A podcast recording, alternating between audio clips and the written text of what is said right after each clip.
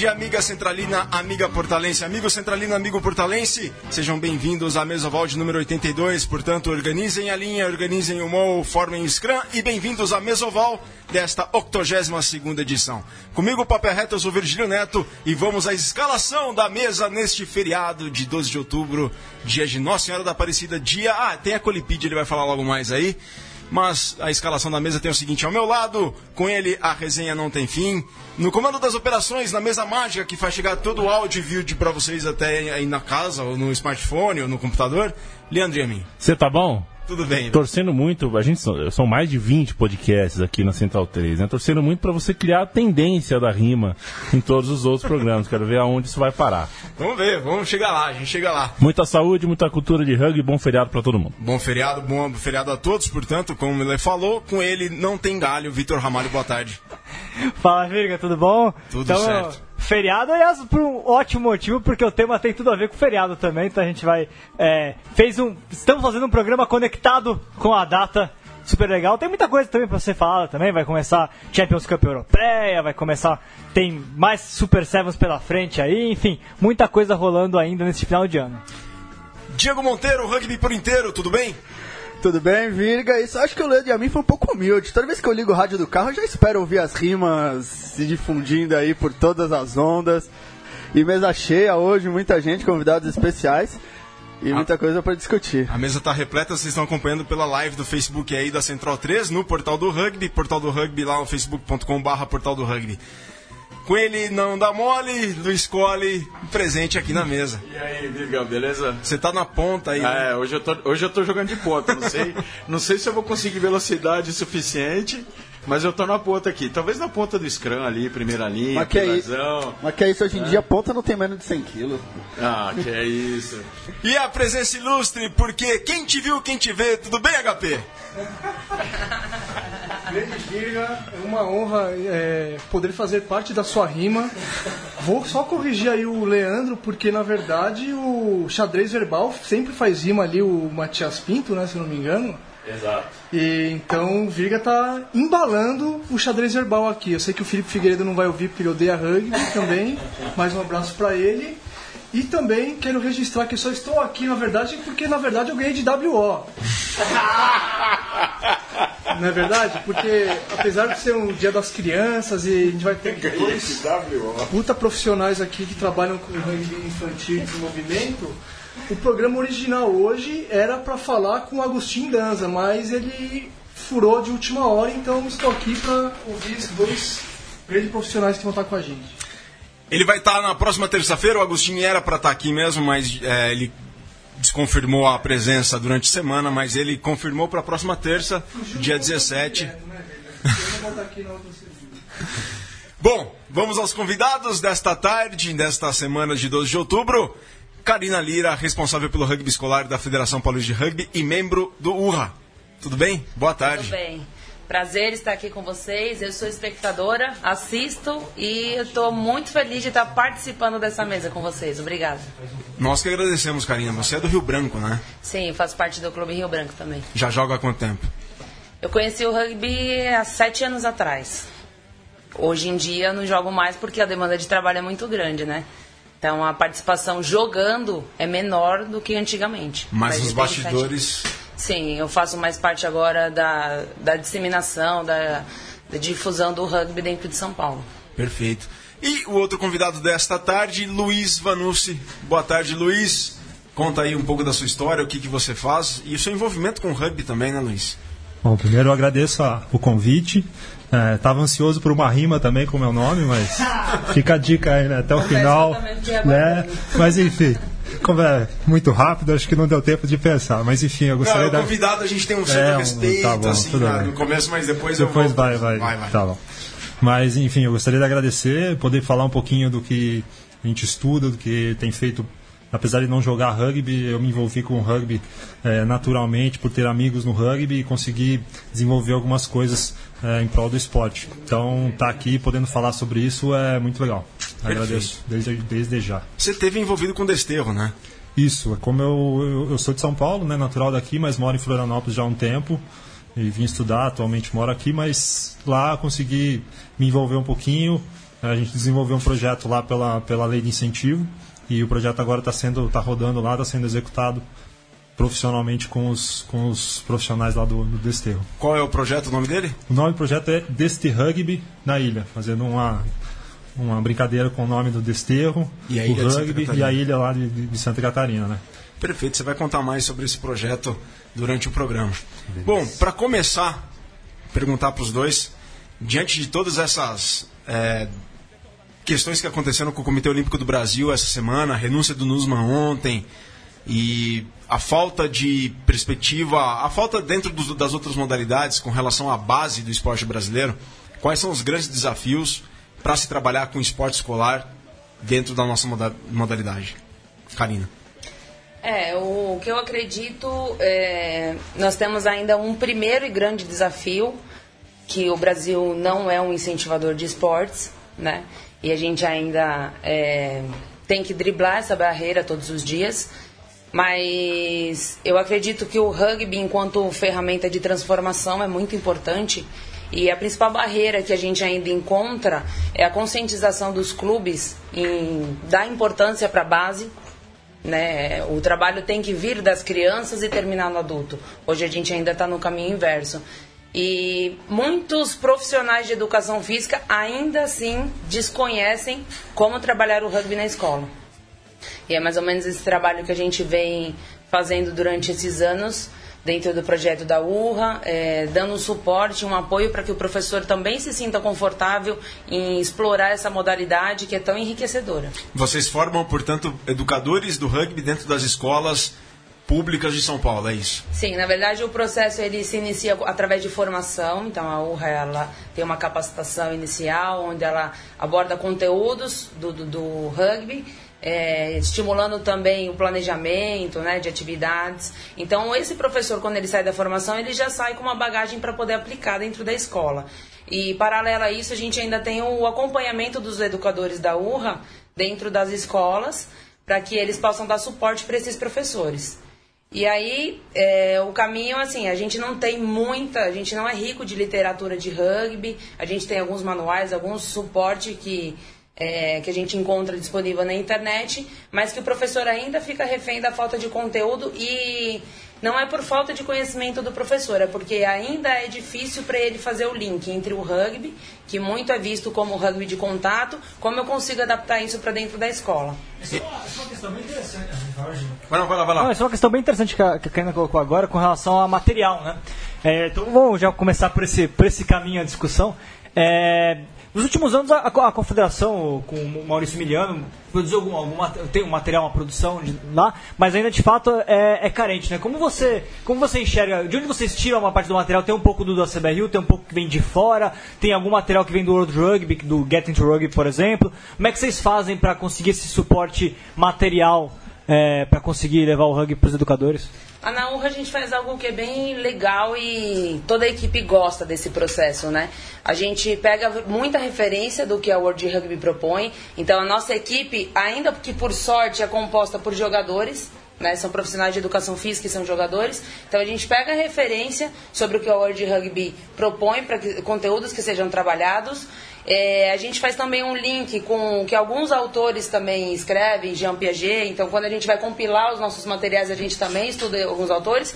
E não tira de fora também a nossa experiência, porque a gente também tem, é profissionais de educação física, já trabalhou em outras áreas e também somos jogadores de rugby. Então, a gente faz um compilado de tudo isso. Nosso material tem um pouco de tudo. Agora, é, cruzando um pouco a questão da teoria e da prática, né? O que, que você acha dos materiais que existem de World Rugby, de CBRU, da própria que a URRA já fez? É, tem alguma lacuna que vocês enxergam né, nesse processo do material para a realidade das escolas? O que eu enxergo é que os materiais são bons. Os materiais são bons, mas a interpretação é que eu acredito que seja difícil para os professores, né? Os professores ainda não conseguem fazer esse link de como eu trago esse esporte que é, encanta. É muito difícil você encontrar um professor que tem conhecimento da modalidade e que ele não quer trabalhar dentro da escola. É, através de vídeos, até mesmo do rugby de contato, né? Ele olha e fala, poxa, eu queria levar isso para minha escola, mas ele não, ainda não consegue fazer esse link. Então, de alguns materiais que eu tenho conhecimento tenho visto, são materiais que propõem planos de aula, exercícios, mas que ainda assim não está muito é, não, não, é minucioso, não fala a linguagem ainda do professor. E é mais ou menos esse trabalho que a gente tenta trazer dentro da URRA. a gente cria arquivos que fiquem próximo da, da realidade do professor e ainda assim com o acompanhamento do educador, né? Então, assim, você tem um profissional lá do seu lado a cada 15 dias, a cada 20 dias ou a cada semana. É, o, não, eu vou dar, um, vou dar um, dar um pouco mais à frente. Eu queria saber, principalmente pensando nas outras pessoas que também estão tentando por aí, como é que vocês em relação ao contato? Quando introduzir? Como introduzir? Dentro da escola, é, primeiro eu queria é, fazer uma observação, né? O rugby ele tem as suas diferentes formas de se jogar, né? Nós temos o rugby union, o rugby sevens, é, e através de algumas pesquisas nós temos o rugby de cadeira de rodas, que é um rugby incrível. É, Rugby subaquático também, que eu descobri há pouco, e é uma modalidade também, uma variação da modalidade rugby. E nós também temos o rugby tag. Consigo levar o rugby de contato para dentro da escola? Até consigo, de uma maneira adaptada é possível se fazer mas é um risco que o professor não, não está disposto a correr e ele pode levar a modalidade para dentro da escola sem que ele precise correr esse risco. Então, vou dar um simples exemplo. Se eu quiser levar rugby de contato para minha escola, eu posso fazer em duas, três aulas para mostrar. Olha uma variação do rugby aqui. Nós temos o rugby tag, nós temos o rugby touch, nós temos o rugby sevens e o rugby de contato pode ser feito também dentro da escola. Claro, a gente precisa de uma adaptação de piso, né? Não posso mandar um aluno derrubar o outro num, num piso duro. Então a gente pode fazer uma adaptação com tatame. Eu acredito que tudo é possível se fazer. As pessoas precisam enxergar a importância do esporte, o quanto esse esporte ele traz é, conteúdos enriquecedores e que forma as crianças e forma cidadãos. Porque me formou também. Quando eu tive o primeiro contato com o rugby, eu era uma pessoa extremamente diferente. E eu consegui enxergar, através dos valores do rugby, uma outra maneira de se lidar com o esporte. Então, acho que o primeiro passo para esse esporte fixar dentro da escola, dentro do meio escolar, é isso: é saber que existem as variações e que a gente pode trabalhar dentro dessas variações. E nessa, continuando, essa é uma pergunta para os dois, inclusive, tá? Tá, tá meio tímido ali, ali. É, daqui a pouco eu me solto. É, é, dentro dessa, dessa temática do contato, assim, que é um pouco de tabu, tem um amigo nosso português que acha que é tranquilo, inclusive, né? Já aqui no Concreco, enfim. Grande mas. um abraço para ele. Eu não disse nomes. É. Mas, não, já, mas eu queria saber se tem alguma. Vocês encontraram alguma resistência é, de professores, até de pais, tanto lá em Floripa, lá na ilha, ou aqui em São Paulo também, é, de implantar essa, é, o rugby de contato, ou mesmo implantar o tag rugby porque acha, viu na TV e achou que é violento. Como quebrar essa barreira assim que é, é cultural, né? A gente está acostumado, né? HP, vou só emendar uma coisa. É, essa semana, ou semana passada, acho que foi semana passada, a gente teve rolando na, na internet a questão do na Inglaterra de ter um grupo de médicos querendo o vacinado lá para proibir uh, contato na, na, escola, na Inglaterra, né? Então, juntando a, a pergunta. Bom, eu, eu acho que, como eu falei, eu não, não sou do rugby, né? E, então eu tinha um pouco essa visão de fora também, de, de, de nunca ter jogado, apesar de ter assistido, de assistir, de ter um amigo que jogava, acompanhar um pouco mais. É, então houve, quando a gente foi, inclusive, escrever o projeto, é, a gente tinha esse cuidado de, de, de para quem que a gente vai apresentar isso, né? Para quem que a gente vai é, teve até uma visita na, na Secretaria de Educação lá para conversar com o secretário de Educação para o clube poder visitar as escolas e, e, eles poderem apresentar justamente isso que, ela, que a Karina estava falando, de você tem outras opções além do, do, do, rugby que é visto na TV, né? que, que as pessoas às vezes se assustam. E, e não é só isso, e, e a gente sabe também, eu principalmente convivendo depois com, com assistindo os jogos ao vivo, sabe que, que o que acontece ali no jogo acontece ali e, e os valores são muito sobressaem sobre aquele, aquela, aquele aspecto é, não violento, mas é, é forte de, do jogo, talvez. E, e, acho que aí sim vem a conscientização é, de quem não está no jogo, quem não joga, quem não pratica, para poder mostrar que, que a educação ah, talvez se sobressaia naquele, naquele momento ali da. Mas existe alguma abordagem pedagógica assim para quebrar essa questão cultural? É, a minha dúvida é essa, na verdade. É, eu posso falar por, por experiência própria, né? É a primeira vez eu iniciei é, o rugby num time de terceira divisão, um time de série C, e era um grupo de amigos se juntaram, tava lá com uma boa proposta, tentando é, difundir o, a modalidade, né?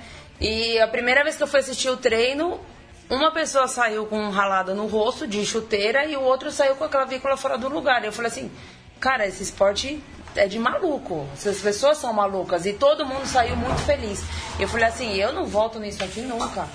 E aí a minha aproximação foi uma aproximação profissional, eu fui tendo um pouco de contato com preparação física dentro desse time e depois eu consegui enxergar os valores. Ainda assim, a minha querida mãe está assistindo o programa e ela, eu já tenho sete anos no rugby e ela todas as vezes fala para mim, você não vai jogar esse esporte, você não vai jogar esse esporte. Qual é o nome dela? Marcela. Marcela, obrigado, dona Marcela, pela é, audiência. Apoia, gosta, mas é, ainda assim, os sete anos, ela ainda fala, não gosta, esse esporte é violento, então por mais que a gente ainda tente desmistificar isso, ainda tem uma cultura do que é visto na televisão, né? Eu acho que a principal abordagem pedagógica que a gente utiliza é que é, precisa-se de técnica para fazer tudo.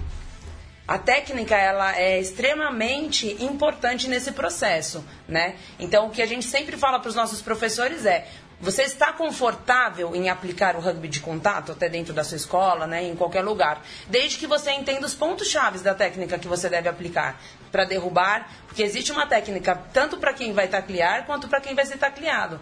Então é a mesma coisa, fazendo uma transferência para lutas, é a mesma coisa. Você não pode é, praticar um golpe de uma luta se você não sabe executar realmente a técnica. Então a principal abordagem é essa. Claro, o que, que, o que, que acontece? A gente fala assim, o rugby é um esporte que tem contato físico e é gerado uma grande força, mas que se você tem conhecimento sobre as técnicas, as chances de você se machucar é muito pequena. E Luiz, lembrando aqui, ó, a audiência de todos aqui na, na Mesoval, pelo live do Portal do Rugby, ó, o Flávio Santos, lá de Dubai, salve Virga, galera da Mesoval, na Central 13, grande abraço, Humberto Laurentino conosco, Ana Paula, Lucas Santos, e o Danilo Fernandes coloca boa tarde a todos, parabéns Karina pelo trabalho e coloca assim: o rugby e seus valores realmente precisam ir para o ambiente escolar. Muitos professores querem levar este conteúdo, mas nem sempre sabem onde obter as informações. Pessoal da Federação Paulista e da CBRU estão fazendo um trabalho bem legal com o curso de tag rugby. Ele é professor do SESI Votorantim, o Danilo, e atualmente também ministrou um treinamento para professores da rede municipal que já estão iniciando o rugby com os pequenos dentro de começar um projeto para levar o rugby para os pequenos, que é o tema do seu mestrado, do seu projeto de mestrado. Quais, qual é o caminho das pedras para captar recursos para um esporte escolar? Bom, é, eu acho que começa um pouquinho no que a, que a Karine começou falando, é do, do, do esporte, do incentivo do esporte no país, né? É, a primeira coisa é a gente... Saber o que, que o Brasil quer. Saber o que, que o Brasil quer do esporte. Ah, o Brasil quer formar atleta, o Brasil quer... O brasileiro gosta de ganhar. É, interessa, é. Não interessa mais nada. É. é. aí, só complementando, Luiz. Bom, termina e depois eu tenho uma outra pergunta. Termina aí. E, então é, é a gente, eu acredito que essa linha de, de, do Brasil, e aí eu falo Brasil, eu falo Estado, Federação ou estadual, enfim. Mas é definir o que, que a gente quer. A gente quer formação profissional para atleta olímpico, a gente quer é, formar crianças é, da forma integral para como cidadão. Então, a partir dessa definição e, e aí usar um pouquinho da, do que eu tenho estudado, a partir da própria Constituição nossa, é, que está lá que o esporte como direito de todos e uma das dos artigos eles eles deixam bem claro que o esporte educacional tem prioridade de investimento. Né? Não exatamente nessas palavras, mas com esse sentido. E aí você vai olhar, por exemplo, a, a própria lei de incentivo, né? Se olhar lá o percentual de captação de recursos do último ano, 2016, é, 62% do que foi captado são para projetos de rendimento. Hum. E aí, dividido entre esporte educacional e esporte de participação, são mais ou menos ali 19% a 20% para cada um. Muito pouco. Então, num próprio mecanismo do, do governo, onde se diz na própria Constituição que o esporte educacional deve ter prioridade e esporte para todo mundo, você tem ali um, um, um, um movimento maior para incentivo do rendimento. E eu não estou querendo aqui dizer que o rendimento não é importante. Eu acho que tudo se complementa, inclusive o de participação, porque da, da partir do, do, do rendimento você pode criar o ídolo, você pode o ídolo incentivar as crianças, enfim, é um complemento, mas a partir do que o Brasil define do que ele quer do esporte, a gente que começa a andar um pouco mais. Mas você não vê que, por exemplo, Luiz, agora a opinião sua, que o rendimento dá muito mais publicidade? É, com certeza na hora do investimento de uma empresa, de, de um doador que quer o, o, ele quer a marca dele aparecendo, né? Então, obviamente que o, o, o que importa e, e, o que chama mais atenção é, é, o esporte de rendimento. Mas aí é que o, o meu desafio nesse trabalho, nesse, nesse, nessa dissertação é justamente isso, é eu, eu acho que, eu acredito que é, dá para mostrar e dá para você usar o esporte educacional, é, mesmo que seja regional ou que seja na cidade, enfim, de alguma forma você usar, hoje ainda mais com isso que a gente está fazendo aqui, ao vivo, é, você não precisa mais de televisão, você pode mostrar de repente na sua região, é, você em vez de levar um pai para assistir um jogo, pagar um ingresso para assistir um jogo num, num, estádio gigante, você pode fazer um evento pequeno com o seu projeto, com as suas crianças no bairro e levar a gente ali, cobrar ingresso para aquilo, divulgar aquilo e mostrar a empresa que está patrocinando aquilo para a região onde ela atua, por exemplo tem que casar muito também com o que a empresa que vai apoiar também quer, né? É, isso é importante, né? Tem gente que. É, não adianta você fazer um projeto, por exemplo, a gente lá em Floripa e querer captar recurso com uma empresa que não tem nada envolvido lá, né? Lá no, no Nordeste. Então é, e, e, também muito vai com o DNA da própria empresa. Então, é isso, o DNA da Às empresa. vezes a empresa ela não tem no DNA apoiar esporte de, de, de, lutas, por exemplo. Tem empresa que você vai olhar o edital lá que eles lançam para você poder cadastrar o seu projeto, eles dizem, eles deixam claro que não, se o projeto é para o projeto de lutas, a gente não apoia. Então ele tem um, tem um perfil que a empresa segue também. Às vezes é o próprio. Aí é um pouquinho de, de, de talvez o não profissionalismo da nossa gestão, mas é, ainda é muito. É, às vezes vai do próprio diretor da empresa que o cara jogou basquete a vida inteira e ele apoia o basquete porque ele joga basquete ou jogou basquete, entendeu? Então aí fica, aí fica o desafio da própria entidade, do próprio clube, mostrar os valores, é, mostrar onde é que vai aparecer a marca da, da empresa, o que, que ele pode retornar é, com o investimento que a empresa vai ter na, naquele projeto. Né? Lança uma pergunta agora para toda a mesa. O HP soltou a questão oh, da, da cultura. Deixa eu te, te, interromper um pouquinho, tem uma pergunta para o Luiz. Luiz, a gente está falando aí da, da, dos projetos com lei de, de, incentivo fiscal, mas você já, por exemplo, você já chegou a estudar também como é que é o incentivo, por exemplo, um projeto relacionado à prefeitura, projeto relacionado ao governo. É, como é que, como é que você falou que é, os, os projetos aí para nível educacional, para nível social aí vingam aí até 30%, 35%, o restante é para o alto rendimento. É, como é que você vê isso e como é que as esferas de, de governo é, auxiliam a, a, talvez ou atrapalham ou não fazem nada para tentar reverter essa situação? Como é que como é você falou que a própria Constituição lá fala que o esporte é o direito de todos, tal. Como é que é essa defesa que as esferas de governo fazem disso? Como é que você sente isso? Bom, é, eu acho que é, podemos começar a falar da lei de incentivo, né? É, eu sinto, eu acho que todos, primeiro eu acho que todos os mecanismos para incentivar o esporte são válidos, né? Sim, a gente claro. tem que partir do princípio que se a gente partir do princípio que ninguém presta, que todo mundo rouba, estamos ferrados, né? Então, Aí, é, daí é, é, outra história. É outra história. É outra história Mas, e, então, eu, eu acho que eu tive num, num workshop da lei de incentivo em Brasília no meio do ano. E, e, assistir as pessoas que realmente decidem, que, que tomam a decisão ali na, no Ministério, na parte da, do Departamento de Incentivo. E, e a gente, pelo menos eu senti que, que há um, realmente um, um um movimento de, de, de, fazer melhor, sabe? De, de querer que, que realmente o negócio funcione. A lei, mudar, é, e tá, ajustar, isso, tá, tornar o, o processo mais menos burocrático. Ah, que antigamente, antigamente não, até hoje você precisa enviar um calhamaço de Sim. papel com imprimir três orçamentos, enfim, um monte de coisa. Então, agilizar isso também facilitaria muito, facilitaria muito. E aí nas esferas menores aí de estado e, e, e prefeituras é, existem alguns convênios que podem ser feitos. É, no estado de Santa Catarina, por exemplo, é um fundo é, na verdade, as empresas, em vez de. Na lei de incentivo, se você, até como pessoa física, quiser incentivar um projeto, você vai é, direcionar o teu incentivo, o, teu, o imposto que você pagaria diretamente para o projeto. E, ne, e lá o, o, é uma espécie de um fundo que as, que as empresas elas depositam esse dinheiro num fundo ou repassam esse dinheiro para um fundo e depois essa secretaria que, de, que distribui dinheiro para projetos. Né? É. Eu acredito que o processo da lei de incentivo é mais claro, que o, o dinheiro vai direto para o projeto, né? Mas vê-se que tem outras, outras manifestações de, de, de incentivo. Ah, né? É, duas perguntas antes dessa esteira para mais ou menos ainda a, a, amarrar nisso tudo que a gente está falando nesse momento.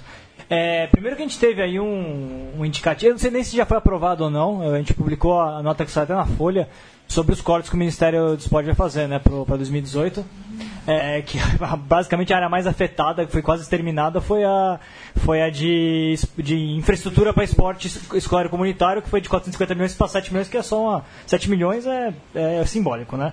Já caiu muito, mas isso na esfera federal, né? Isso não quer dizer que as prefeituras não vão fazer isso, não vão investir. É, sete... Você tá bem de vida, hein, cara? Pô, pois é, sete não é simbólico, cara. É, é, claro que isso não significa que, que as prefeituras, os governos estaduais vão fazer cortes, eles podem, é, eles bancarem isso, mas do governo federal não vai vir mais esse dinheiro. É, então a primeira questão é, de alguma maneira, isso, isso vocês vão, acham que vai sentir de alguma maneira, pelo menos, é, é, não sentir de, de, perda, mas de continuar sendo um problema a gente conseguir espaços para a prática é, do esporte. E a outra questão, eu, ouvindo essa, vocês falarem sobre lei de incentivo, eu fico pensando, né?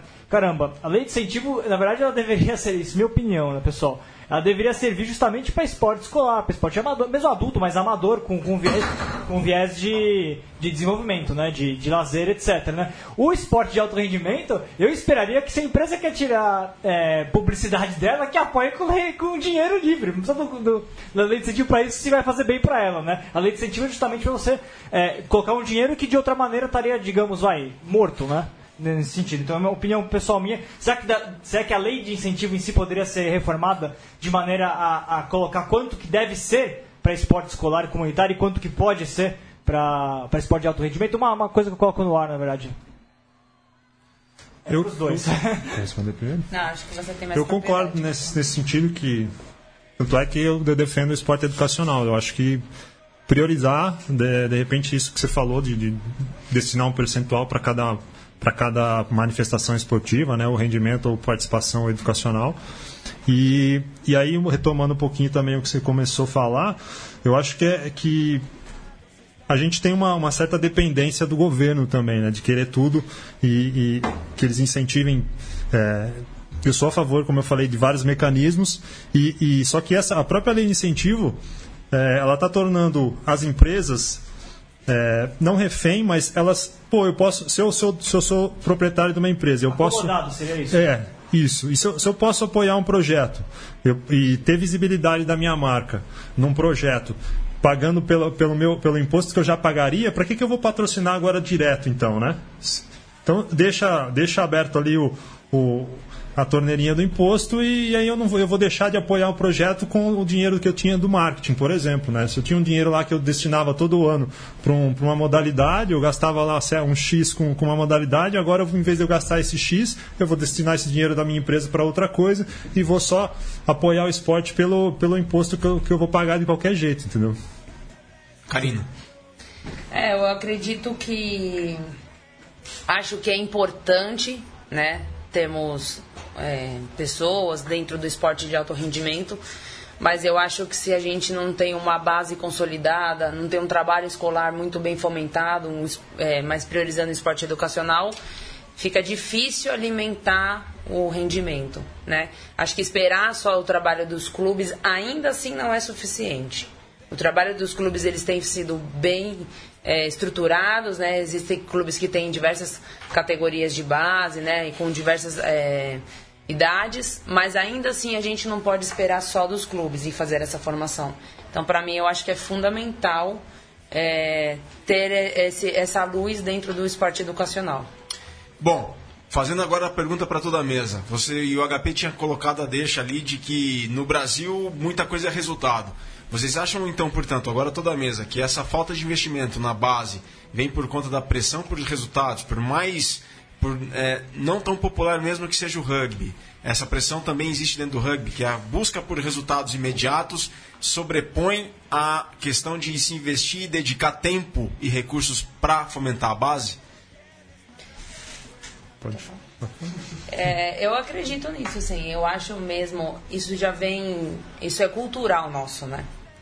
Isso de, de, querer sempre ganhar, de querer sempre estar em situação de se beneficiar, é isso já acontece, né? A gente percebe isso dentro das nossas crianças. Quando a gente vai trazer uma proposta, vamos supor, de festival, os festivais infantis que a federação promove, a todo momento a gente tem que tá, estar lembrando qual é a proposta desses eventos, por que, que essas etapas acontecem, porque isso é muito forte dentro de nós, brasileiros, né? Mas eu acredito sim que isso ainda. É, essa, essa vontade, essa cultura nossa de querer sempre estar ganhando, atrapalha um pouco nesse, nesse desenvolvimento, né?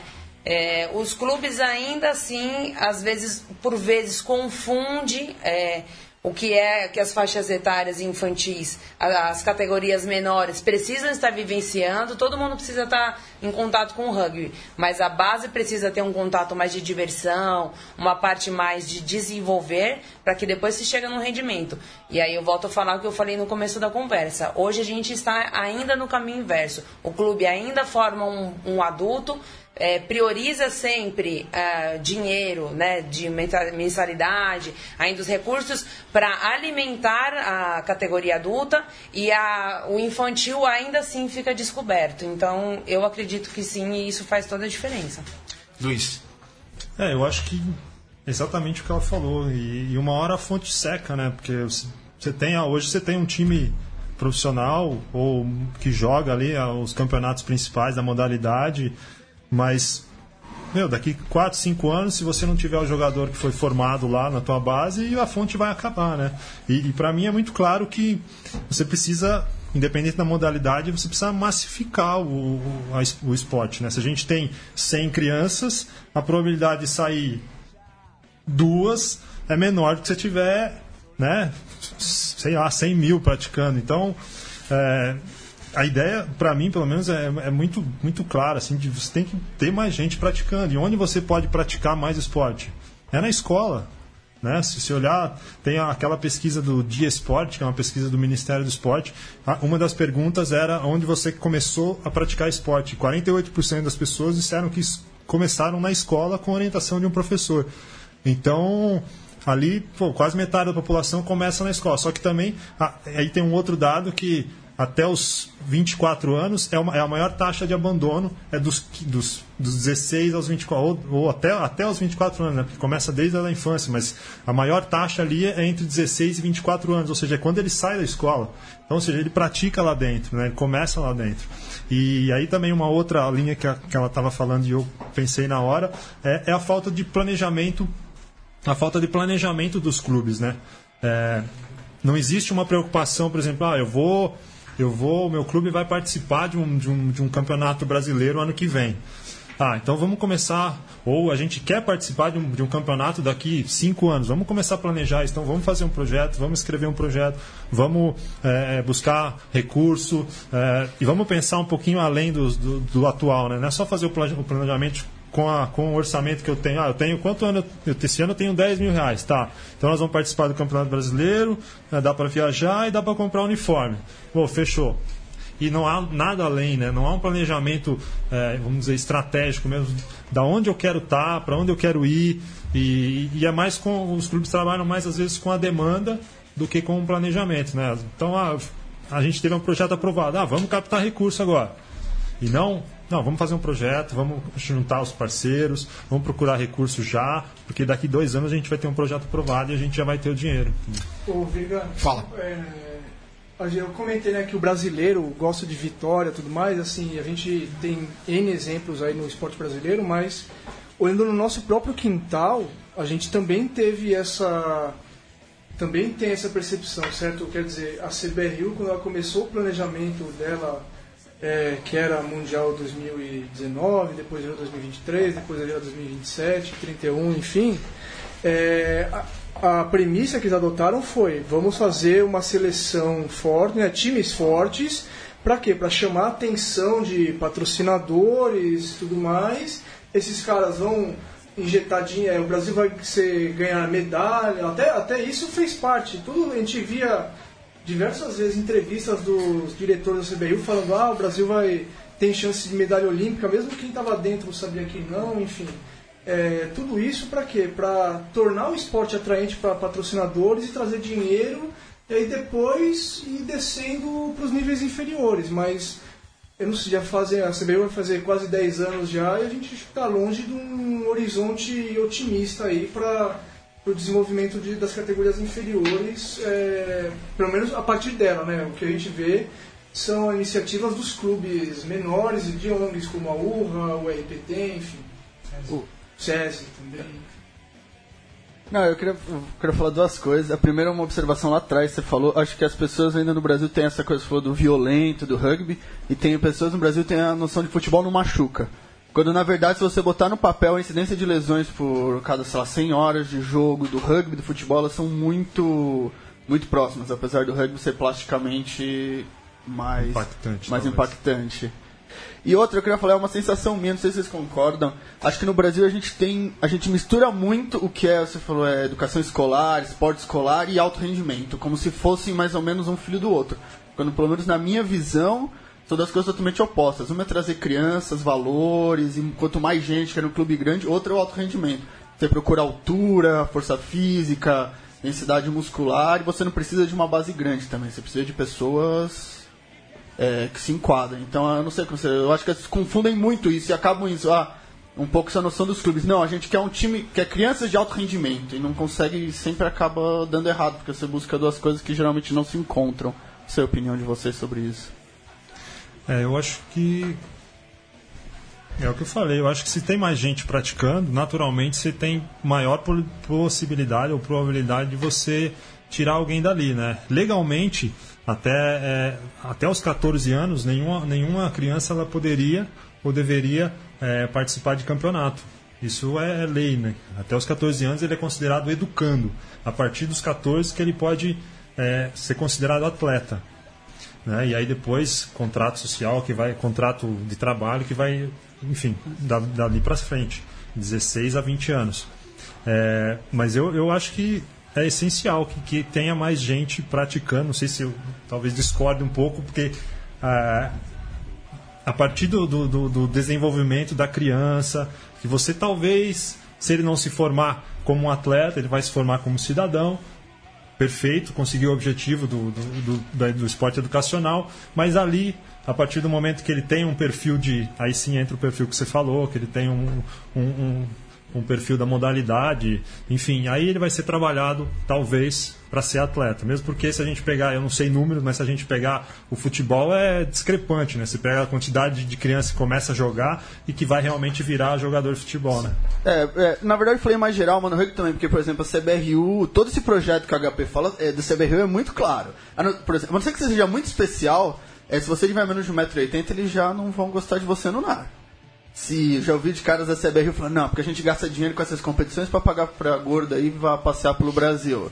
Então que a CBRU, na verdade, tem uma noção muito clara. Ela não quer. Ela quer gente que possa chegar lá na.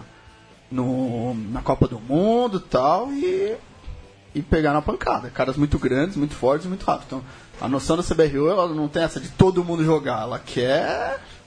Ela quer pessoas que se enquadrem. É, e, ne- nessa linha ali, o Diego acabou de falar da- das pessoas que se enquadrem, tem uma pergunta lançada para os dois, o Lucas Santos lá de Porto Alegre. Outros países investem muito em esporte escolar, tanto setor público quanto privado. Exemplo dos Estados Unidos, que tem atrelado a estrutura escolar com a esportiva, nível high school, universitário e depois o profissional. Vocês se inspiram no modelo de algum outro país ou consideram que tem um modelo que pode ser adaptado à nossa realidade do Brasil? É, eu acho que é importante a gente sempre olhar o. Eu, eu, pelo menos, particularmente faço isso. O que está dando muito certo, né? Então, gosto muito de, de, de estudar e ver o que, que Nova Zelândia está fazendo, o que, que uma Argentina faz, é, até mesmo Inglaterra. Mas eu acho que a gente pode trazer uma maneira adaptada. Não, não adianta trazer métodos que são usados nesses países, porque aqui não vai fixar. Né? Voltando um pouquinho do que ele tinha falado, é, eu acho que essa ideia de engessar o esporte e essa mistura de esporte educacional com rendimento, ela não ajuda o desenvolvimento. É, hoje mesmo, se uma, uma criança ela faz todo o ciclo, então ela conheceu com 15, 16 anos, não é um, um adolescente muito habilidoso, ainda que se esforce, não consegue pegar uma seleção, não consegue jogar algo. Onde ele é inserido? Qual é a possibilidade que ele tem de continuar jogando sem que ele dispute algum torneio que tá valendo alguma coisa, alguma coisa desse sentido. Até mesmo para amistosos que são marcados, você não vê um clube com categoria A, B, C, D e a D joga por diversão, a D joga porque ele, ele quer estar inserido no meio. Então isso nós ainda não temos. O cenário fica um pouco restrito.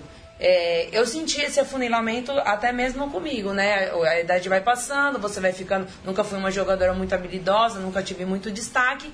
Chega uma determinada idade que você já não consegue mais se dedicar tanto para o esporte e onde você vai se inserir? Precocemente você compõe um grupo de veteranas, de veteranos, né? Que é um meio que você acha de ainda estar inserido dentro do esporte ou então auxiliando o seu clube de uma outra maneira. Mas essa mistura que faz entre jogar, eu acho que todo mundo deveria jogar e você deveria ter direito de escolher se eu quero jogar um torneio. Hoje tem uma pressão muito, muito dentro de um clube. Um cara entra e fala: "E aí, cara, ó, treinar, hein, vai ter jogo, não sei o quê". Mas você nem perguntou para esse cara se ele quer competir. É. Você nem perguntou se ele gosta de competir.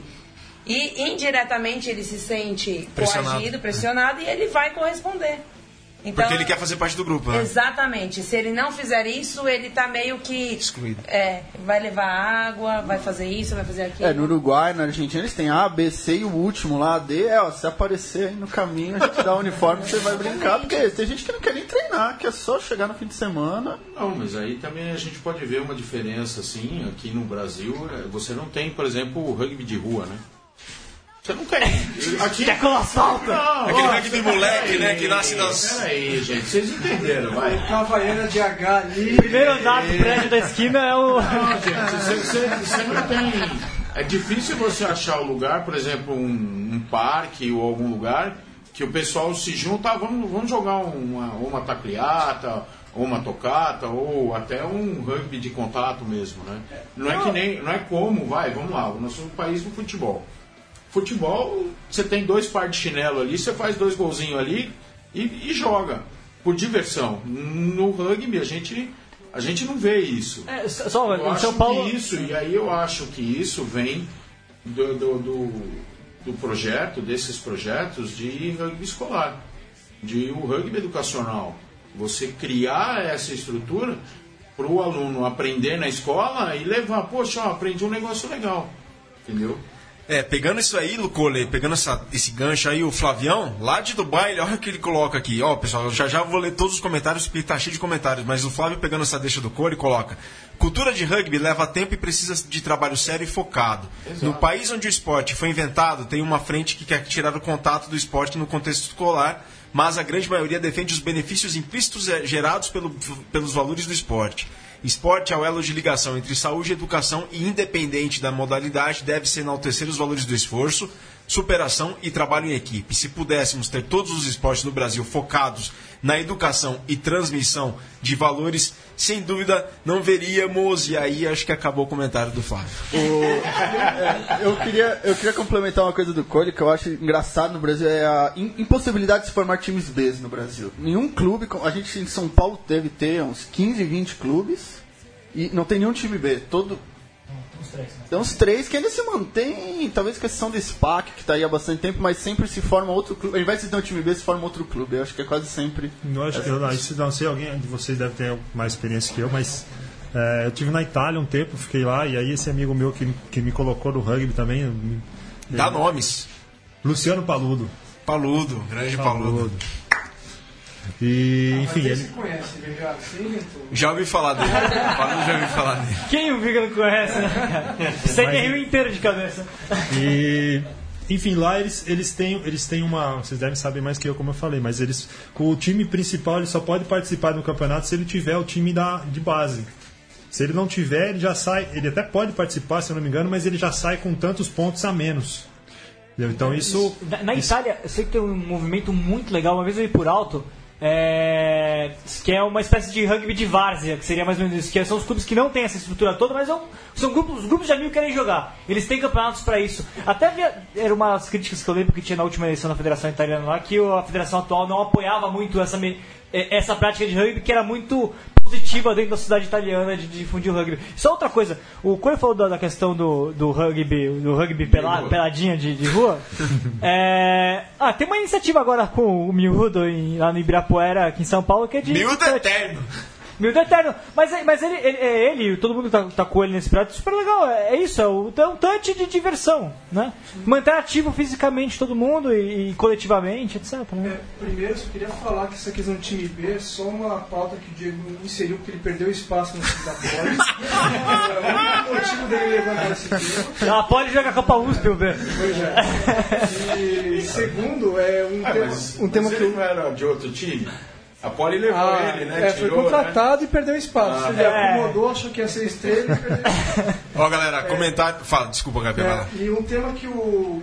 Dentro do que o Cole comentou, um ouvinte nosso falou aqui, o Carlos Eduardo Gonfer, Ah, é falou verdade. como praticar rugby nas escolas brasileiras, as mesmas nem têm espaço adequado. E é verdade, assim, é, o Cole comentou, você não tem uma praça, você não é tão fácil ter uma praça com um mínimo de condições para você poder jogar um touch, enfim, né? Isso em estados é um grandes, né? ponto Nas- muito é, relevante, sim, estados grandes. né? Cidade, é, é, é uma diferença legal até de colocar, né? A gente até já tive essa discussão antes com o HP, super legal, sobre a diferença de, até de projeto para rugby escolar entre uma grande metrópole e uma cidade menor. Cidades menores têm campos ainda. Grandes metrópoles, até estava conversando com, com, com um, um- um dos nossos leitores do lado do Rio de Janeiro, ele falava sobre isso. Como ele, não tem no Rio de Janeiro nenhum campo gramado para ele tem fazer rugby. É, pensando em Zona Norte, acho que ele é da Zona Norte da Zona Oeste do Rio, fora da Zona Sul. Mesmo na Zona Sul também não tem. É, é que é super difícil. E em São Paulo a gente vê isso também. É muito difícil ter o, o- espaço. E aí tem uma. e nas grandes metrópoles, mas algumas cidades menores têm essa facilidade. Eu lembro de Indaiatuba tem uns 15 campos de rugby lá que o Didi conseguiu do Tornados lá, né? É, e exemplo disso também é o trabalho que o Luciano, o Luciano Nascimento lá em Barroso faz, mas colocar os comentários da galera aqui, ó. O Caio Girão lá de Brasília, nada sai sem planejamento estratégico. Alejandro Dikovski, ótimo debate, pessoal, parabéns. Danilo Fernandes coloca de novo, que sempre falo para pais ou professores que querem iniciar o rugby. O rugby, apesar de ser um esporte coletivo, gosto de comparar com lutas. O que leva alguém a colocar seu filho é, devido à disciplina e respeito. Só é possível jogar um esporte de contato minimizando lesões se esses valores forem sempre abordados. Luciano Nascimento, muito bom esse tema e o futuro do rugby começa nas escolas, aprendendo a cultura do rugby. Fazemos isso aqui em Barroso, Minas, com quase 200 crianças e adolescentes em oito escolas. Aliás, um grande abraço para você. Eu, eu- eu fui lá em Barroso, sensacional o trabalho que ele faz lá. Uma cidade pequena que ele conseguiu mobili- mobilizar todo mundo em torno do esporte. E o mais legal, viu? É, tem mais menina do que menino jogando lá em Barroso. Virou um esporte quase feminino lá. Rômulo Ferreira, o rugby pode ser praticado sim nas escolas, não precisa ser de maneira tradicional, onde existe alto nível de contato, no próprio site da CBRU é disponibilizado. Valeu, Rômulo. Flavião coloca que mais o Alejandro Dikovski, isso temos que dividir o alto rendimento do rugby de lazer é e o escolar é a base. Paul Healy, lá da Austrália, está aqui na audiência também, grande Paul. E a galera curtindo bastante o rugby escolar aqui dentro da Mesoval. Senhores. Não, o Paul Henrique tava no Brasil, né? Até pouco tempo. Isso é... Tava na lista do, É, do, do Mesoval. não, não vai poder estar mais, não vai poder estar mais. Não, E já, vo- já se- voltou para lá. Já voltou, saiu da CBRU já? Já. Eu queria só comentar aquele, aquele, aquela pergunta do- que o cara perguntou sobre a, a relação, se a gente tem alguma relação ou usa como base algum Ah, o Lucas Santos, países, sim. né?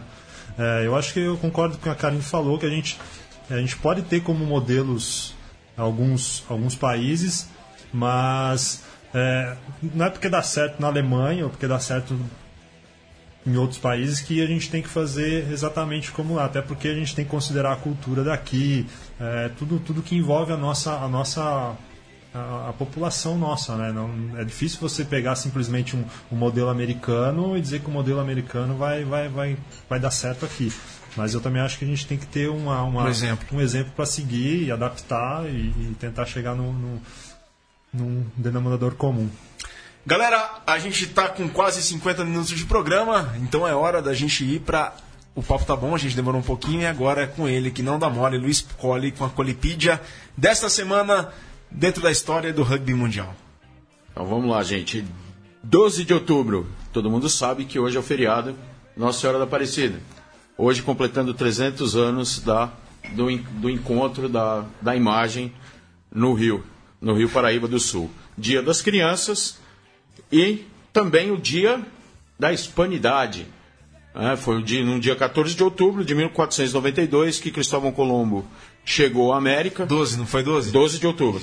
12 de outubro de 1492, que ele chegou à América. Bom momento pra comemorar a Espanha hoje em dia. né? Exatamente. Não, não. Hoje o presidente, o rei lá do Juan estava lá. Felipe. O Felipe, né? O Felipe estava lá na, na comemoração, na parada militar. Ele fez até uma parada militar hoje para isso. E hoje também, por, por causa disso, a Unesco, em, em 2010, decretou que é o dia, dia da língua espanhola. Em dia, no dia 12 de outubro de 1824, O que aconteceu? Dom Pedro I ele era proclamado imperador do Brasil. Coincidentemente, era o dia do aniversário dele. Né? Dom Pedro I também comemora, comemorava aniversário de 12 de outubro. No dia 12 de outubro de 1808, fundado o primeiro Banco do Brasil por Dom João. Em 12 de outubro de 1931, inaugurada a estátua mais famosa do Brasil, o Cristo Redentor. Não é o Borba Gato? Não, não é o Borba Gato. Nem Borba Gato é do lado da tua casa. O pior é que eu pensei no Borba Gato também. tá louco, hein, meu? Dia 12 de outubro, é, alguns aniversários de conhecidos nossos, né? Steve Borthwick. Ah, você conhece? Conheço, amigo, conheço o Chama o cara. Mesoval, cara. Conheço o cara. Você acha ele tá ali no bar, lá na Rua dos Pinheiros? Isso, isso. Segunda linha, segunda linha do, do Bath e do, do Saracens e da seleção inglesa. Completa hoje, faz hoje aniversário. Martin Corey, também ex- ex-jogador inglês. Conrad Smith, também faz aniversário hoje. E Sam Whitelock, É, também faz aniversário hoje. Conrad Smith que tá no time que o Diego mais gosta de escrever quando ele faz artigos do Top 14, né, Diego? Senhores, E, sei e como aí, escrever, e aí, pô, ele escreve secção palhoase sempre. E aí É. temos os aniversariantes, os aniversariantes da semana. Amanhã comemora aniversário o Paul Tate, aham, grande né, Paul, America's grande Rugby Paul. Tate, e no dia 18 o Martin Sheffer, o jogador da seleção brasileira. Grande Martin, anda muito sumido o Martin Sheffer. Precisa voltar aí, né? ele já veio para Mesoval. Ô, Viga, Ah. o Martin apareceu num evento da Urra outro dia, né? No Semana Movie, né, Karina?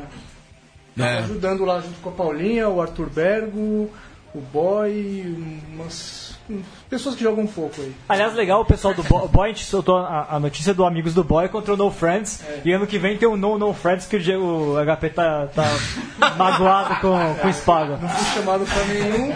O, o, o, o, o Didi me cha- falou lá, me falou, eles têm um evento deles lá em Dayatuba, falou, "Oi, vai ter um evento, o nosso jogo tradicional lá, vai lá assistir. Valeu, Didi. O HP é o Barry Friends. Os inimigos dos No Friends. Ah, inimigos o da galera, só- exatamente. Mas o cara só, P mesmo.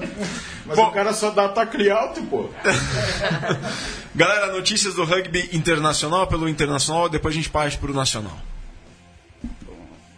Ah, bom, é, na- internacional primeiro, você quer? Vamos, internacional primeiro. Ah, o. Aliás, uma coisa, até jogar essa, essa pro. Peraí, pro peraí. Diego aí. Internacional, peraí. É, qual time que tá liderando a Inglaterra?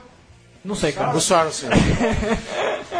É, Não, o Carlos Putini levanta a questão do- dos Pumas, até porque tá terminando, já terminou o campeonato, né?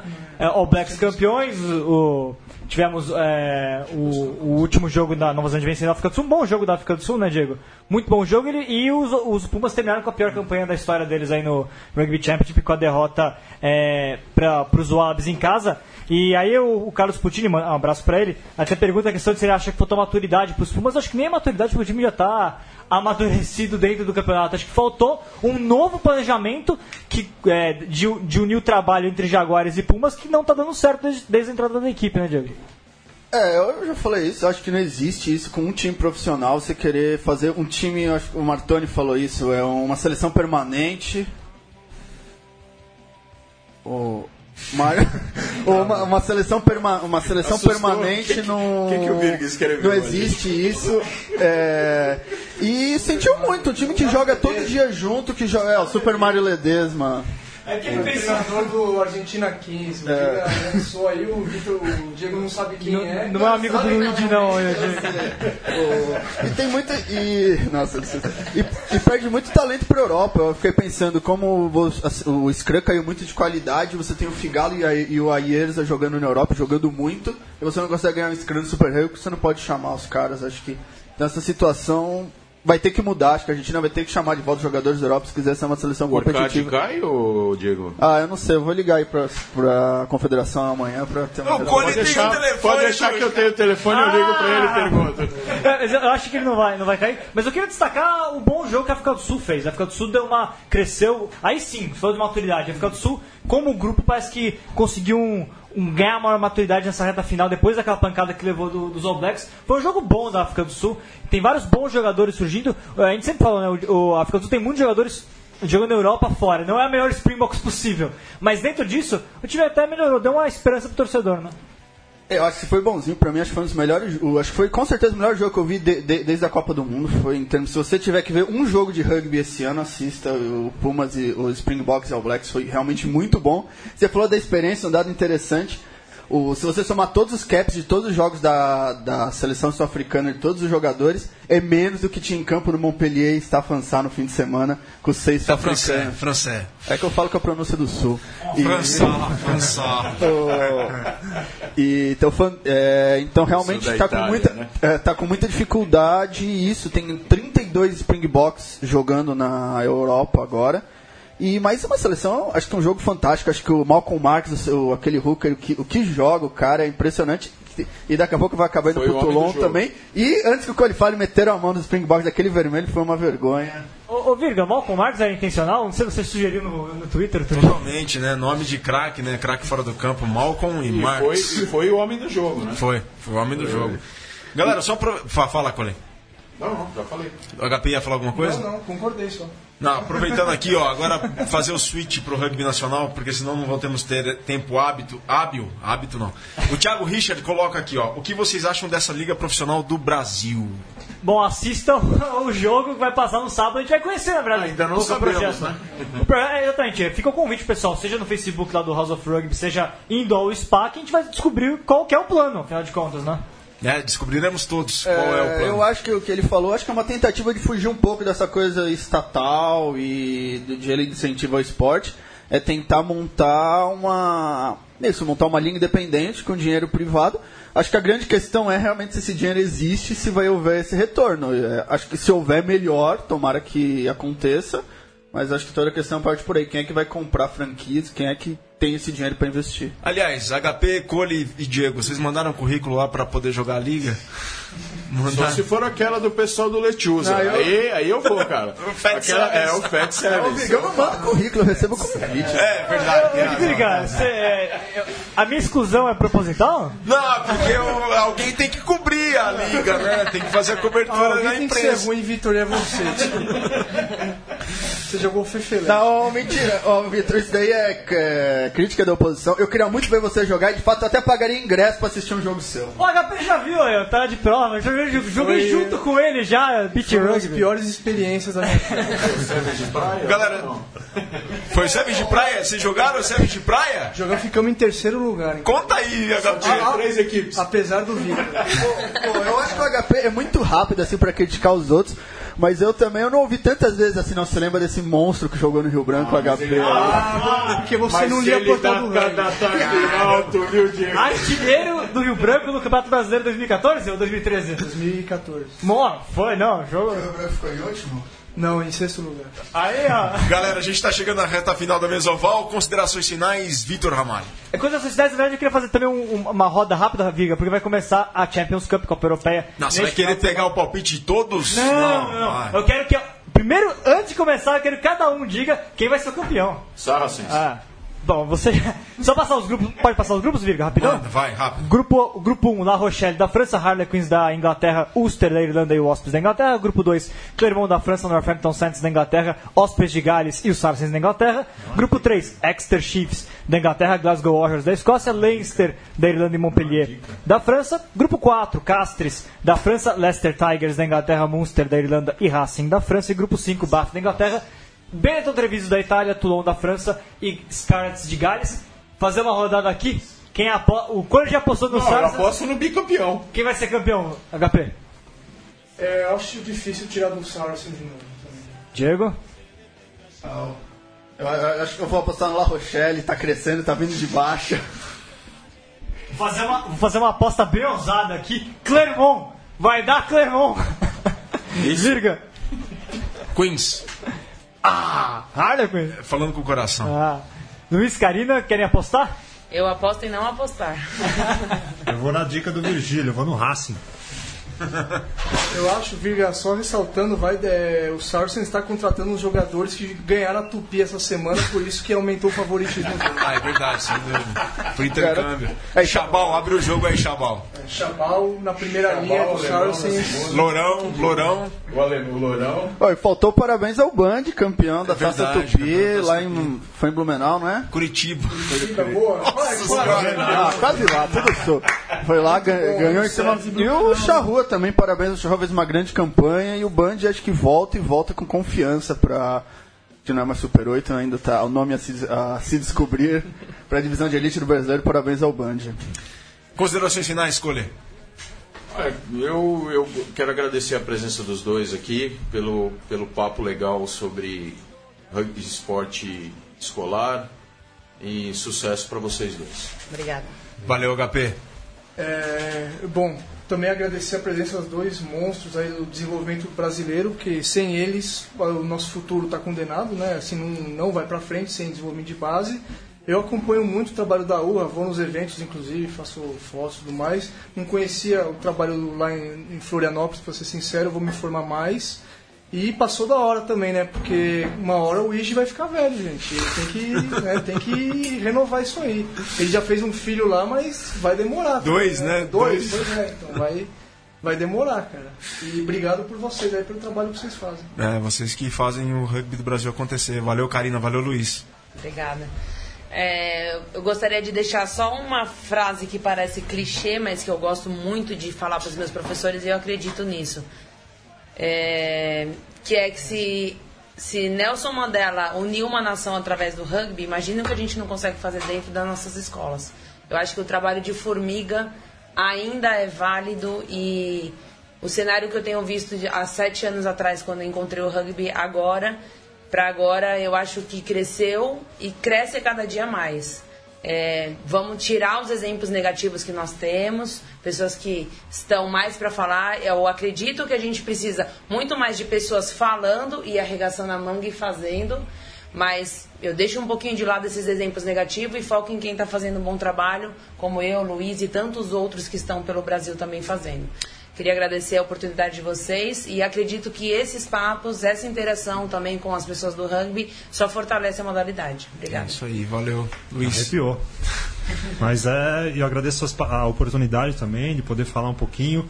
É, acho que não posso deixar de falar e agradecer o Desterro, porque estou aqui talvez por, por ter trabalhado com eles, por eles terem trabalhado, darem a oportunidade de eu trabalhar com eles. Então agradecer lá a todo mundo, Mário, a Júlia, a Sardá que toca o projeto, o Tomás que é professor, o Ige que deu um apoio gigante para a construção do projeto também, o Nativo, enfim, vários, se esquecer um deles vão ficar bravos. O Curu, que começou também, a gente escreveu o projeto junto, enfim.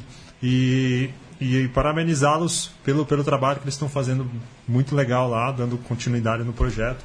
E, pô, esse espaço acho que é muito bacana, é muito bom poder trazer assuntos e discutir, deixar a pulga atrás da orelha de, de, de quem está ouvindo e inquietar, né? E acho que, que é isso aí que a gente tem que fazer mesmo. E, e acho também, Viga, desculpa interromper, é motivar também quem, porque tem muita gente que está ouvindo, acompanhando a gente aqui nos comentários e ouvindo, que às vezes não tem um norte, não sabe como começar e assim, tem que ouvir, pegar o exemplo desses dois feras aqui, quem mais estiver por perto, né, são pessoas acessíveis também, né, para fazer o trabalho de formiguinha que vocês falaram, né? É, e pegando esse gancho do HP, exemplo disso é o Rômulo Ferreira lá em Fortaleza. Parabéns pelo debate, gostei muito, principalmente porque estou criando um projeto de pesquisa para aplicar em algumas escolas aqui em Fortaleza. Eu acredito que o rugby possa trazer valores que ajudem a população, basta apenas que existam pessoas que acreditem nisso e se dediquem para que isso seja realidade. E a escola é um bom começo. Galera, tá aí o exemplo, obrigado pelo exemplo de vocês. Não só de vocês, mas por todo o país que faz o rugby acontecer de norte a sul, leste a oeste, no frio, no calor, na chuva, no vento.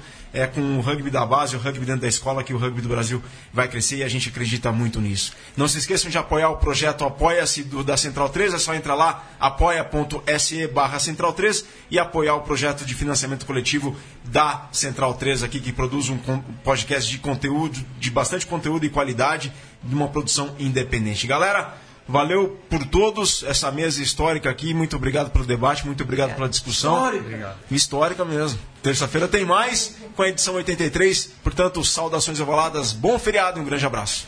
Obrigada. Obrigado.